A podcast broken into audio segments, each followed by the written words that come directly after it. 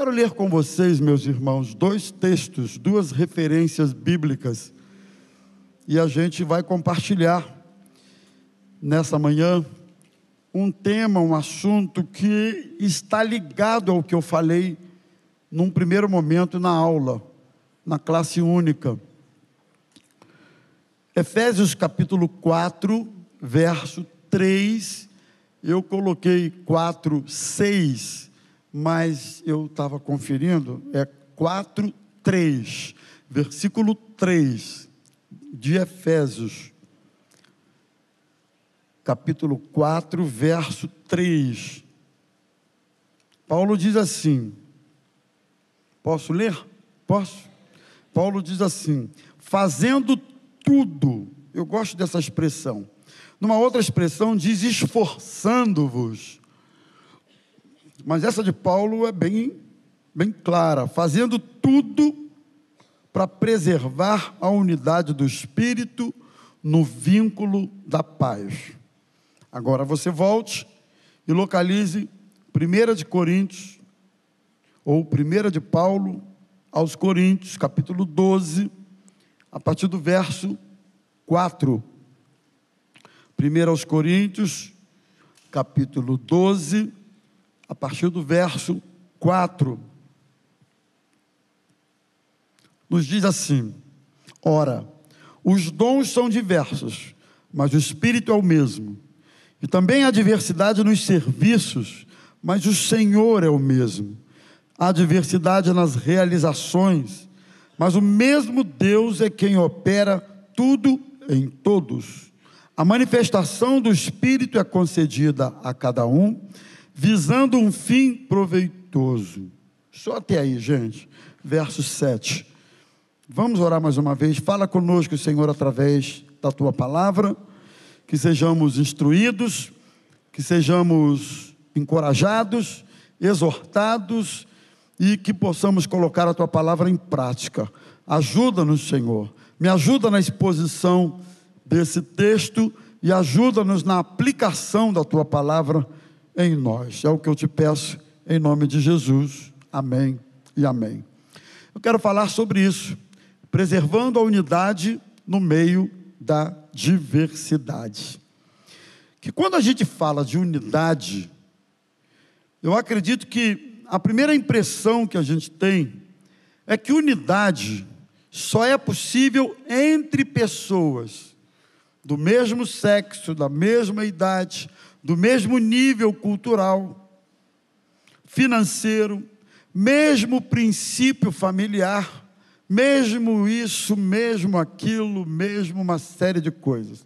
Então a unidade é uma palavra ou um conceito que nos remete, num primeiro momento, a isso, a tudo que é, a tudo que é igual. Se pensa igual, tem unidade. Se há semelhanças, ah, que são essenciais têm unidade. Se não há, não tem unidade. No entanto, a gente verifica, a gente constata que na igreja de Jesus é possível, aliás, um dos ambientes em termos de coletividade em que viver em unidade, no meio da diversidade, em harmonia, a igreja é esse ambiente em que isso acontece de forma mais plena, mais bonita e mais ah, que tem o objetivo de complemento, de aprendizado e de crescimento. Na igreja de Jesus há diversidades e a Bíblia menciona essas diversidades de ministérios, a diversidade de dons, a diversidade de talentos, a diversidade de posição social, financeira, cultural, a diversidade de uma série de coisas, né, que a gente constata na igreja. Nem todo mundo tem o mesmo dom, o mesmo ministério, o mesmo talento. Nem todo mundo só canta. Eu gostaria tanto de cantar como esses meninos aqui. Se fosse possível cantar e tocar teclado, eu acho um charme, gente. Cantar e tocar teclado eu acho chique, Claudinha. É charme. Você canta, aí ele dá umas envergadas assim, faz um tipo. Eu acho muito legal. Se eu pudesse. Não nem. Ainda que não desse as duas coisas, pelo menos cantar, pastor. Se desse para cantar, seria ótimo. Mas nem uma coisa nem outra. Eu nem canto e nem toco teclado.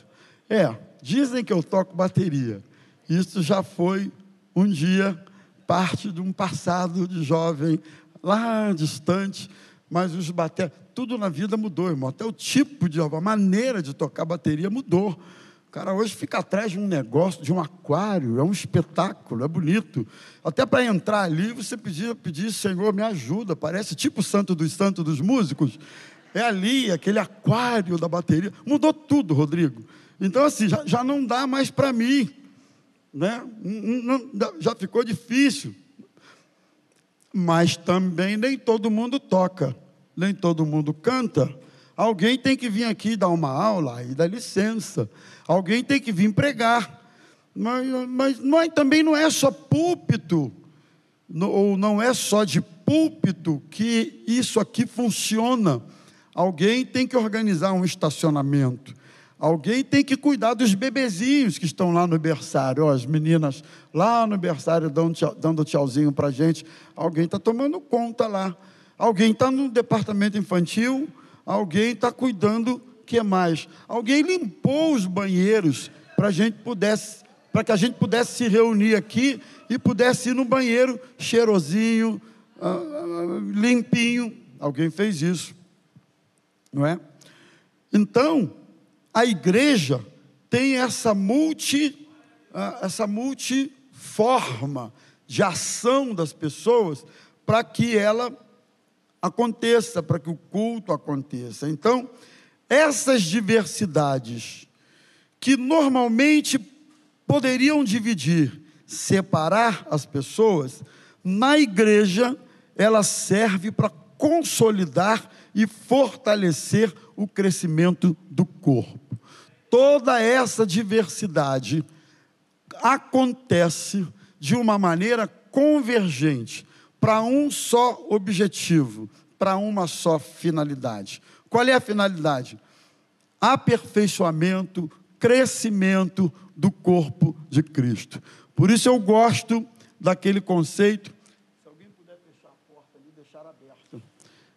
E, e o ar vai vazando ali. Isso, fecha aí.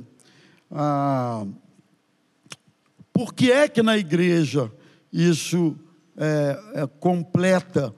Porque ninguém faz isso para si mesmo. A explicação é simples.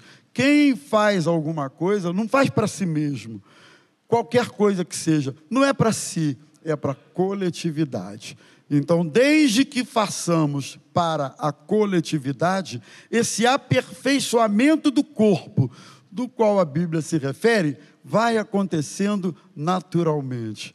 É um, cada um tem uma função dentro do corpo de Cristo. Eu gosto muito dessa figura que a Bíblia usa para exemplificar a igreja, que é a figura do corpo, é, composto de hum, sei lá quantos membros, não sei de cabeça agora, né? E neurônios, temos sei lá quantos milhões de, de neurônios e que, que, que se comunicam numa sinapse neuronal, certo aí, professora Solange? E assim as funções do organismo vão sendo executadas, que quando os neurônios vão morrendo ou vão parando de se comunicar, as funções do corpo vão deixando de existir, vão ficando ineficientes, vão morrendo. Olha que coisa linda, que Deus maravilhoso. Assim é o corpo de Cristo, que é a igreja, cujo cabeça não é Rômulo nem Maurício, é Jesus. Cabeça desse corpo é Jesus. Então, Efésios 4:12, Paulo diz: "Com vistas ao aperfeiçoamento dos santos, para o desempenho do seu serviço e para a edificação do corpo de Cristo. Mas aí surge uma pergunta: como preservar a unidade? tema da nossa palavra é esse aí. No meio da diversidade. A resposta é exercendo a mutualidade. É. Mutualidade significa qualidade do que é mútuo. Mutualidade significa reciprocidade, troca. Mutualidade significa também, eu acho esse conceito maravilhoso, significa querer, desejar, pedir a Deus para o meu irmão o mesmo bem que eu gostaria que fosse comigo. Eu acho isso lindo. Olha o conceito de mutualidade: é você desejar, é querer, pedir a Deus para o meu irmão o que você gostaria que fosse para você, o que eu gostaria que fosse para mim. Mutualidade tem a ver com isso aí. Como podemos exercer a mutualidade? De algumas maneiras eu coloquei aqui. Primeiro, dando honra uns aos outros. Vamos em frente. Romanos 12, 10. Amai-vos cordialmente uns aos outros com amor fraternal, preferindo-vos com honra ou em honra uns aos outros. Irmãos, só os nobres podem, conseguem honrar ou preferir em honra o outro. Coisa linda isso, não é verdade? Precisamos aprender a honrar as pessoas, a elogiar as pessoas. Eu gosto disso aqui. Um elogio é sempre importante, né? O elogio sempre estimula, né? O elogio sempre anima alguém. Então, honre a pessoa que está perto de você, elogie essa pessoa.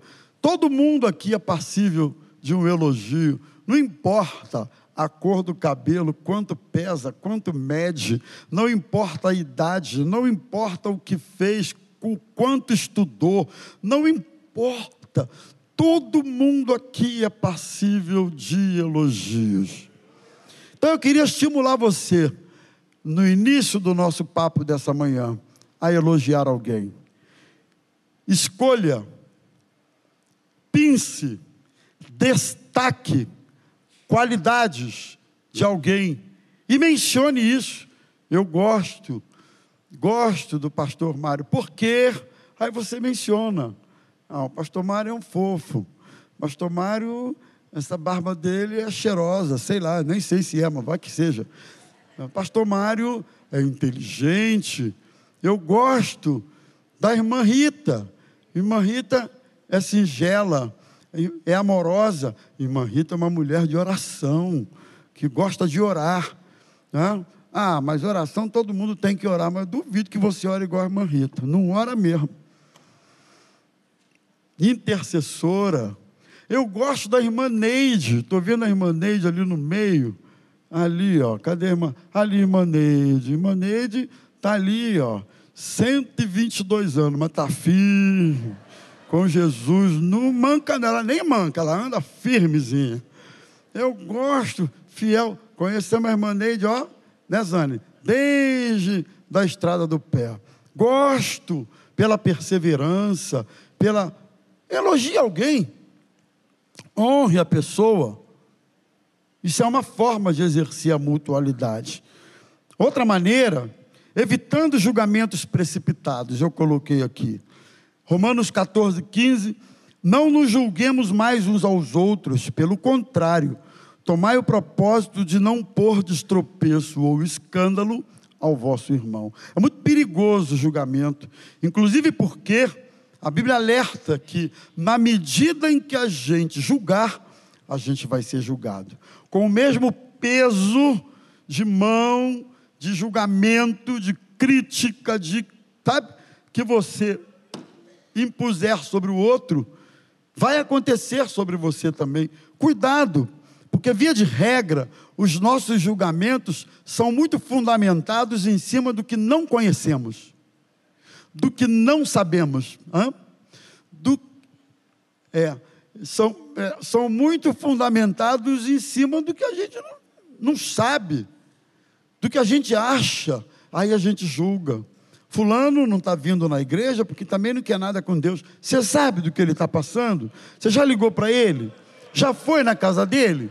Já foi lá e diz: Ô oh, meu irmão, me dá um abraço aqui. Que tem umas maneiras das pessoas, às vezes, é, abordar o outro, que eu acho que é meio antipático, que atrapalha mais do que ajuda. Que a pessoa, quando aparece, é que enfim, hein? Está sumida, hein? Nojento.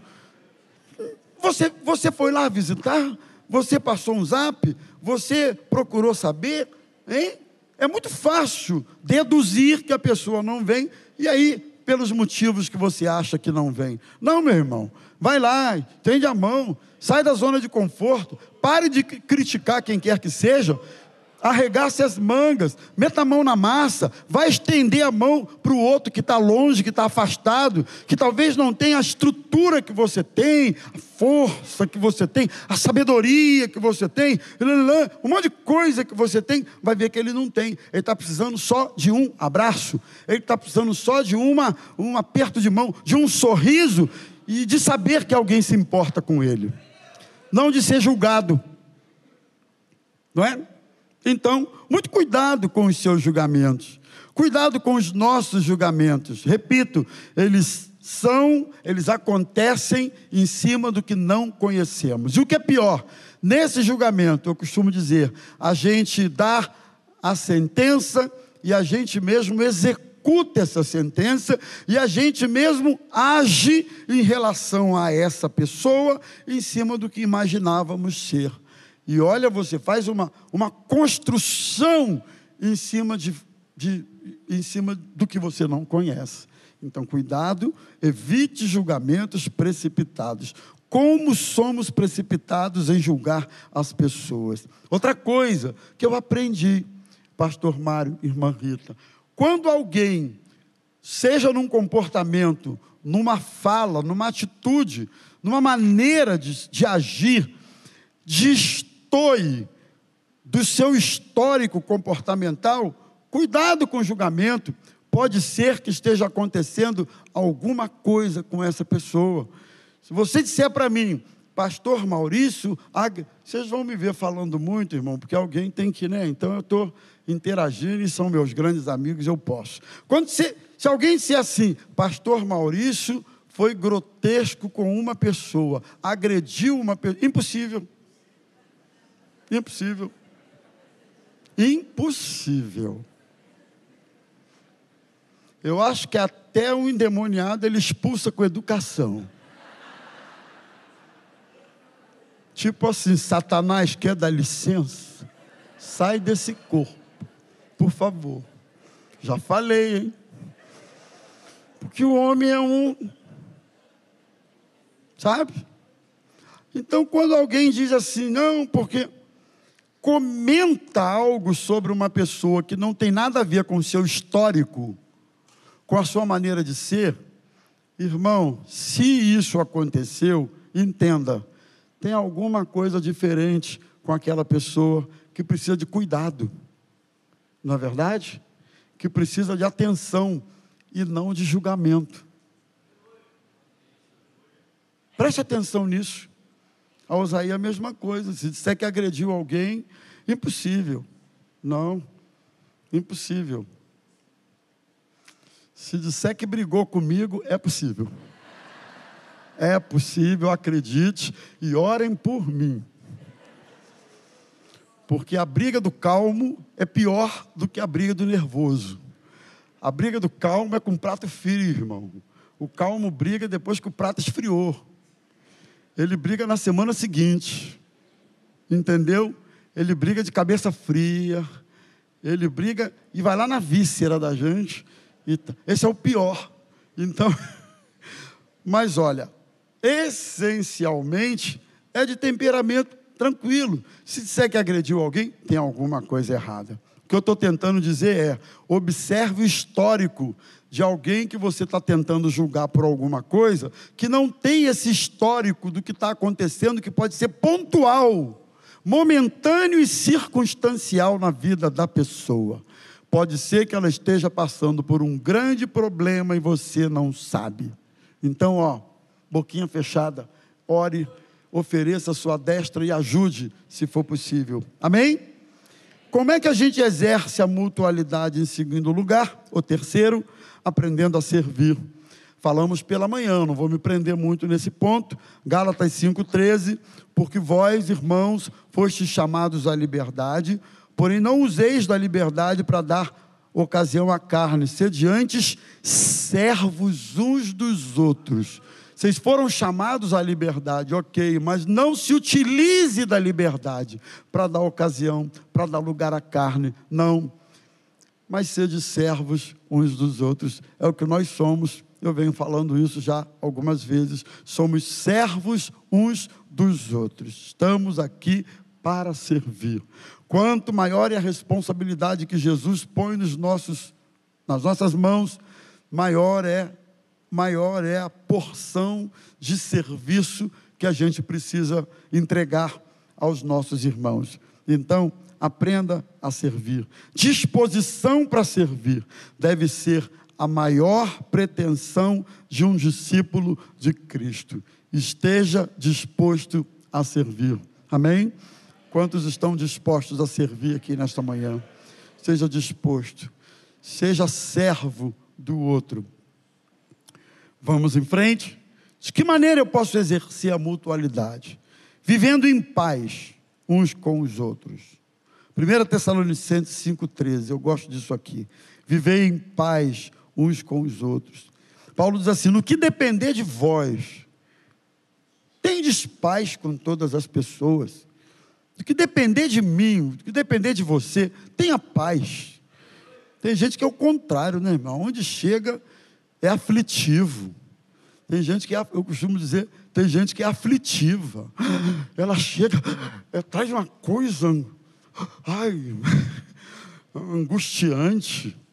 Pode ter certeza, o ambiente está tranquilo. Chegou fulano, vai chegar a encrenca junto. É só esperar 15 minutos que a encrenca chegou com ele. Pacifica não. Em casa, a encrenca chega. Ele arruma encrenca no churrasco. Ele arruma encrenca. Até na hora de orar, ele arruma encrenca, sabia? É. Eu conheço gente que até na hora de orar, mas é encrenqueiro. A oração dele é uma oração de encrenca de guerra, e sei o que lá, e meu inimigo. O cara arruma tanto inimigo que eu não sei de onde vem tanto inimigo. E eu quero derrubar, e eu vou detonar, eu vou destruir, e que eu quero matar, e tal, e vou dar tiro de R15. Para! O inimigo que a gente tem é o diabo, Satanás. Esse é o nosso inimigo. Mas ninguém aqui é inimigo de ninguém, nós somos irmãos em Cristo. Tenha paz na sua casa, no seu trabalho. Tenha paz onde tem gente que não concorda com você. Tenha paz. Eu tenho amigos que não concordam comigo. Alguns nem são crentes, mas você convive respeitosamente, você convive em paz. Mas tem gente que tudo não concordou com ele, vai virar discussão. Espera só. Não concordou que o tempo que nós estamos vivendo é um tempo extremamente, pelo menos tem se tornado de um tempo para cá polarizado, não é? O que não está comigo ou não faz parte do meu credo, do, da minha ideologia ou do que eu penso, não serve. E eu entendo que a vida não é assim, não. A gente precisa aprender a transitar, guardando o respeito, guardando os valores a gente precisa aprender a transitar no meio de quem não concorda conosco. Por isso, muita gente não ganha família e amigos para Jesus, porque não sabe conviver no meio de alguém que não professa a mesma fé que ele, não consegue. Diz logo que o cara vai para os quintos dos infernos. Não, porque você faz isso aí, olha, Tu sabe que tem um lago de fogo e enxofre te esperando. O cara não sabe nem o que é isso. Ah, não sabe não? Eu vou te dizer. É os quintos dos infernos que está esperando você. E o cara está lá, mas não perguntei nada. Quinto dos infernos. Então, aprenda a ganhar o diferente de você com o seu carinho, com a sua postura, com a sua mansidão. Então, viva em paz. No que depender de mim, eu preciso viver em paz. Quer exercer a mutualidade? Ore pelo outro. Tiago 5,16. Confessai, pois, os vossos pecados uns aos outros e orai uns pelos outros, para vocês serem curados. Muito pode, por sua eficácia, a oração do justo. Só esse versículo já daria uma mensagem. E eu quero pontuar algumas coisas aqui com vocês. Confesse as vossas culpas uns com os outros. Vamos parar aqui um pouquinho? Nós precisamos ter gente com quem possamos desabafar. Gente com quem possamos abrir o nosso coração e dizer: isso assim assim está incomodando, isso assim assim está doendo, isso assim assim não está legal. Ore por mim, eu estou com dificuldade nisso. É claro que você não vai sair pegando qualquer um pela esquina e contando a sua vida e abrindo a sua vida. Não é isso. Mas Deus levanta pessoas para dividir conosco algumas cargas que nós não podemos carregar sozinhos. Sabe por quê? Eu vejo algumas pessoas indo, algumas pessoas indo para alguns abismos. Sabe por quê? Não procuraram ajuda. Sabe por que alguns casamentos eu já vi indo para o abismo? Não procuraram ajuda. Uma das perguntas que eu sempre faço, e, e é sempre, é quase sempre a mesma resposta. Quando um casamento vai acabando, por que, que você não procurou ajuda? Ah, eu pensei que eu pudesse resolver sozinho. Por que, que você não procurou ajuda?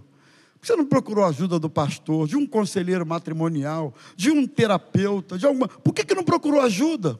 Não é, Hermes? Você que cuida de casais aí, com rotina. Por quê? E quando vai buscar ajuda, muitas vezes já é tarde, a coisa já se desgastou, já foi. Algumas pessoas esfriam na fé e acabam abandonando Cristo, a igreja e tudo mais, porque não procuraram ajuda também. É. Da mesma maneira que a gente precisa identificar alguém que precisa de ajuda e eventualmente ajudar, da mesma maneira, uma pessoa que precisa de ajuda, precisa entender que precisa de ajuda e buscar ajuda.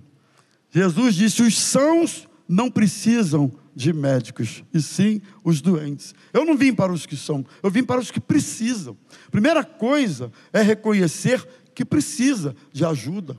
Você está com dificuldade na vida cristã? Está com dificuldade na oração? Está com dificuldade com pecado? Com algo que você sabe que não é de Deus, que não é legal? Vai empurrar você para o abismo? Peça ajuda.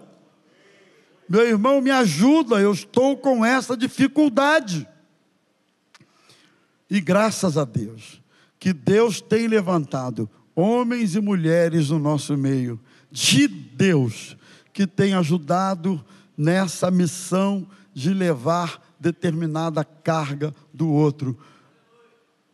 Assim também um dia você vai ter uma carga que você vai precisar que alguém ajude você, que alguém estenda a mão para você. Moisés não conseguia manter os braços erguidos no monte da oração. E quando Moisés se cansava, que baixava o braço, lá embaixo Josué perdia a batalha. Mas do lado esquerdo e do lado direito haviam dois companheiros que erguiam os braços de Moisés, que eram Arão e Ur. E quando Moisés se cansava, seus companheiros erguiam os seus braços. E quando Moisés erguia os braços lá embaixo no vale, Josué prevalecia na batalha contra o exército inimigo. E assim foi durante toda a noite. E se descobriu uma coisa: a vitória a batalha foi ganha lá no vale, não foi pelas, pela capacidade de guerreiro que Josué possuía. A batalha foi ganha muito mais no monte da oração e da intercessão do que propriamente pela capacidade de Josué. Algumas batalhas são ganhas assim, não é sozinho, é alguém estendendo o braço, alguém erguendo a minha mão, é outro segurando do outro lado. E dizendo: Eu estou aqui, pastor, eu, eu não posso fazer muito, mas eu oro, posso orar por você. Olha, estou orando para Deus te dar sabedoria, estou orando para Deus te dar graça, estou orando para Deus renovar suas forças. Para quem não sabe, pastor também precisa de um Arão e de um Ur para erguer os braços, para interceder, para orar. Às vezes a gente não sabe o que fazer, a gente não tem resposta pronta para tudo. Tudo que é problema ou dificuldade, você vira um disjuntor e a resposta vem. Muitas vezes Deus tem que nos dar graça, sabedoria, é, discernimento para conduzirmos a coisa de maneira assertiva, equilibrada e visando o princípio da isonomia, que deve ser um, um princípio presente no meio do povo de Deus, que é o seguinte: todos têm os mesmos direitos. Artigo 5 da nossa Constituição, salvo engano da minha cabeça. Mas é o princípio da isonomia: todos somos iguais, todos temos o mesmo direito. Amém? Então, ore pelo seu irmão confesse suas dificuldades. Sabe o que vai acontecer? O texto diz: vai ser cura para você. Quando você confessa e abre o seu coração para alguém, você acaba assumindo um compromisso de ser mais vigilante, porque você compartilhou com alguém. Isso é muito importante. Então, é uma forma de sermos, de exercermos a mutualidade. Seguindo em frente, a gente pode exercer a mutualidade também, ah, sujeitando-vos uns aos outros. Eu coloquei isso aqui. Tiago 5, 21, sujeitando-vos ah, uns aos outros. Sabe o que significa essa sujeição aqui? Interessante que eu descobri. Essa sujeição é, preste atenção nisso aqui. O que, que é sujeitar ao outro? É a capacidade de reconhecer no outro um nível, seja de conhecimento, de maturidade, de sabedoria, de experiência, etc., que está acima do meu. E quando eu reconheço no pastor Maurício alguém que tem um nível de algumas coisas que está acima do meu, por que não me sujeitar a essa característica que eu posso observar nele? Se sujeite, seja humilde. Às vezes, esse nível de entendimento, de sabedoria, de experiência e de maturidade pode estar presente em alguém até mais novo de igreja do que nós. Isso é a loucura da coisa.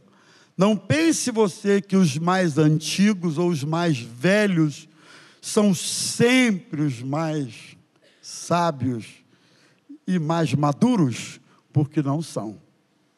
O que tem de gente aí, velhinha, mas o nível de maturidade não muda, é aquele sempre.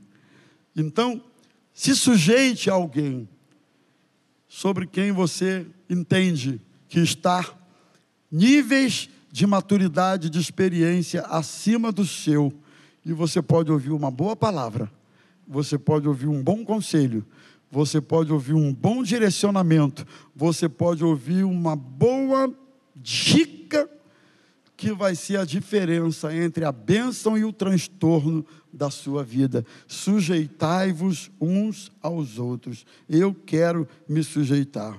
E tem pessoas que têm uma dificuldade enorme de se sujeitar a alguém, principalmente se for alguém menos experiente do que ele. Considere o outro, consideração, isso é importante. Vamos em frente. Quer exercer a mutualidade, não fale mal do seu próximo, não faleis mal uns dos outros. Oh, meu Deus, me ajuda. Fala mal não. Fica quieto. Boca fechada. Outro dia alguém estava falando assim, ah, porque o pessoal bota botox na testa, botox no. Tem gente que precisava botar botox na língua. Sabe aquele negócio assim? Que aí aumenta o tamanho da língua, ele fala menos, ela movimenta menos, ele, ele fala menos. Para de falar dos outros. Se você conviver muito com alguém que vive falando mal de pessoas, deixa eu te dar um conselho de amigo.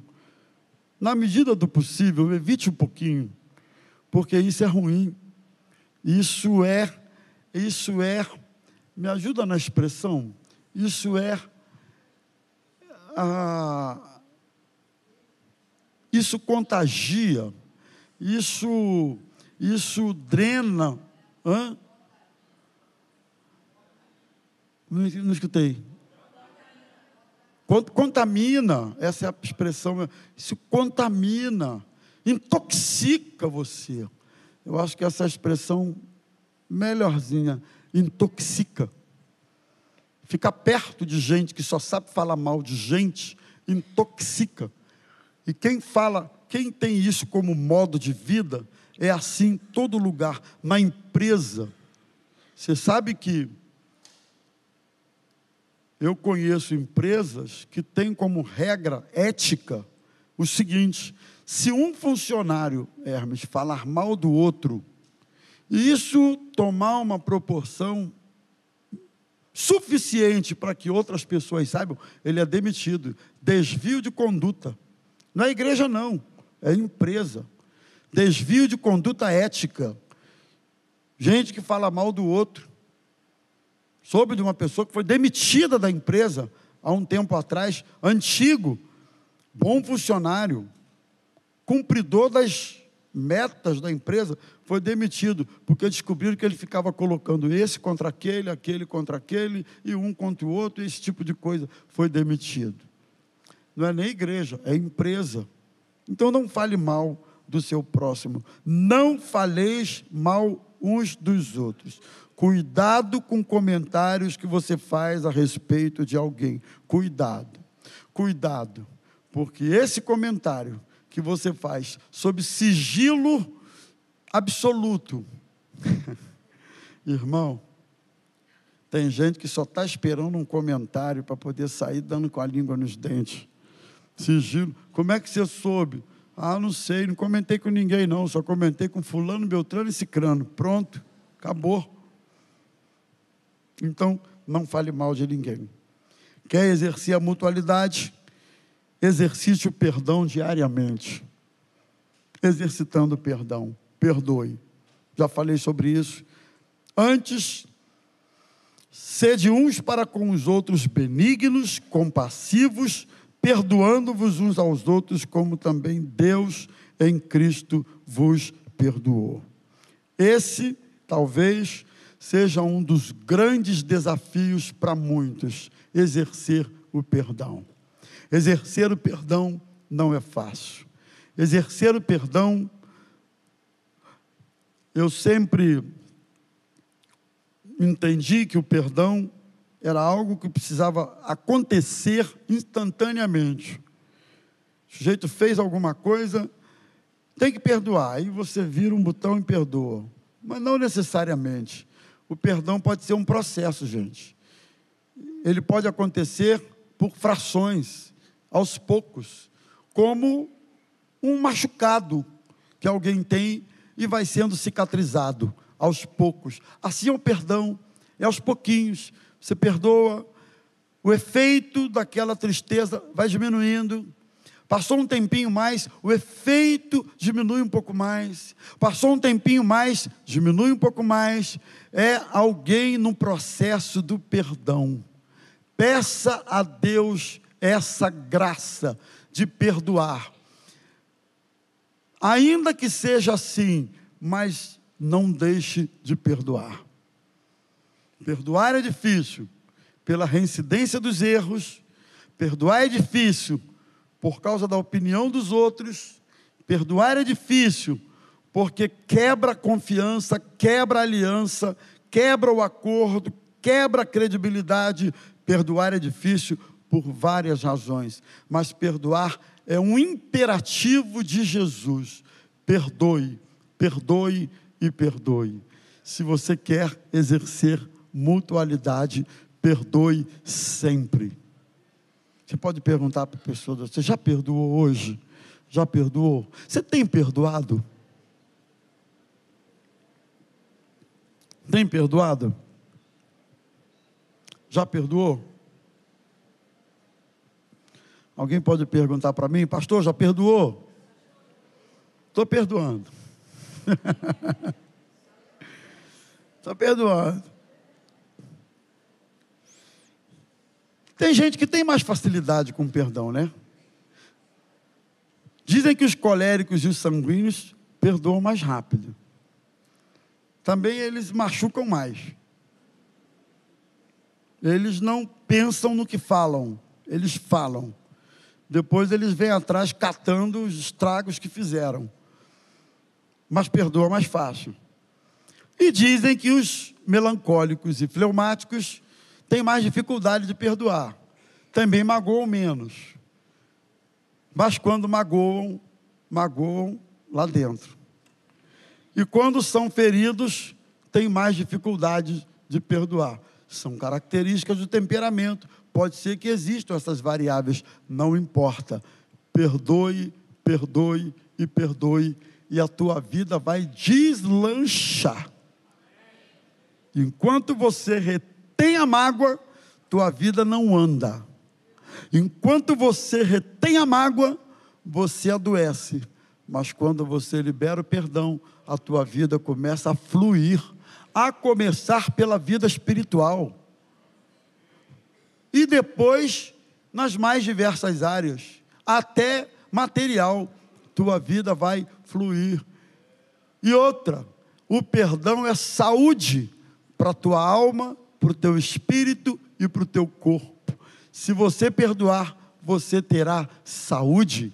Se você não perdoar, você vai adoecer e vai morrer à míngua se você não perdoa. E por último, meus irmãos, podemos exercer a mutualidade tendo o mesmo sentimento que houve em Cristo Jesus. Filipenses 2, a partir do verso 5. Tende em vós o mesmo sentimento que houve em Cristo Jesus. Subsistindo em forma de Deus, não teve por usurpação o ser igual a Deus, a si mesmo se esvaziou até a morte, morte de cruz, e ele vai falando. Como é ter o mesmo sentimento de Jesus: humildade, esvaziamento, negação de atributos e obediência. Quer exercer a mutualidade? Tenha o mesmo sentimento que teve em Cristo Jesus. Que Deus nos abençoe, que Deus nos ajude, que Deus permita, que o Espírito Santo nos ajude a praticar essa palavra. Palavra para nós nesta manhã foi uma palavra de instrução, de vida, de prática, meio que uma continuação da aula das nove horas. Assim, sem isso, não há evangelho em nós. Sem isso, não há igreja saudável. Sem isso, não há vida cristã saudável. Nós precisamos exercer a mutualidade. Precisamos preservar a unidade no meio da diversidade. Não somos iguais, não pensamos a mesma coisa, não, não temos as mesmas formações, mas o que nos une é mais forte, é mais importante, é mais precioso, é mais bonito do que aquilo que poderia nos separar.